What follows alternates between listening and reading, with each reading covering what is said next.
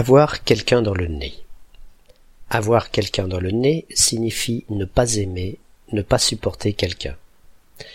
Il faudrait largement dépasser la taille du cap, que dis-je, de la péninsule de Cyrano, pour être capable d'accueillir une personne dans son nez.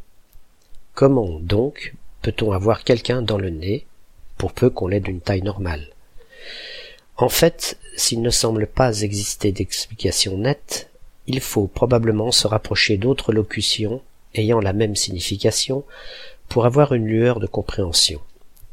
Plus que la personne elle-même, l'image de l'expression peut laisser croire que c'est plutôt son odeur, également insupportable, qu'on a dans le nez.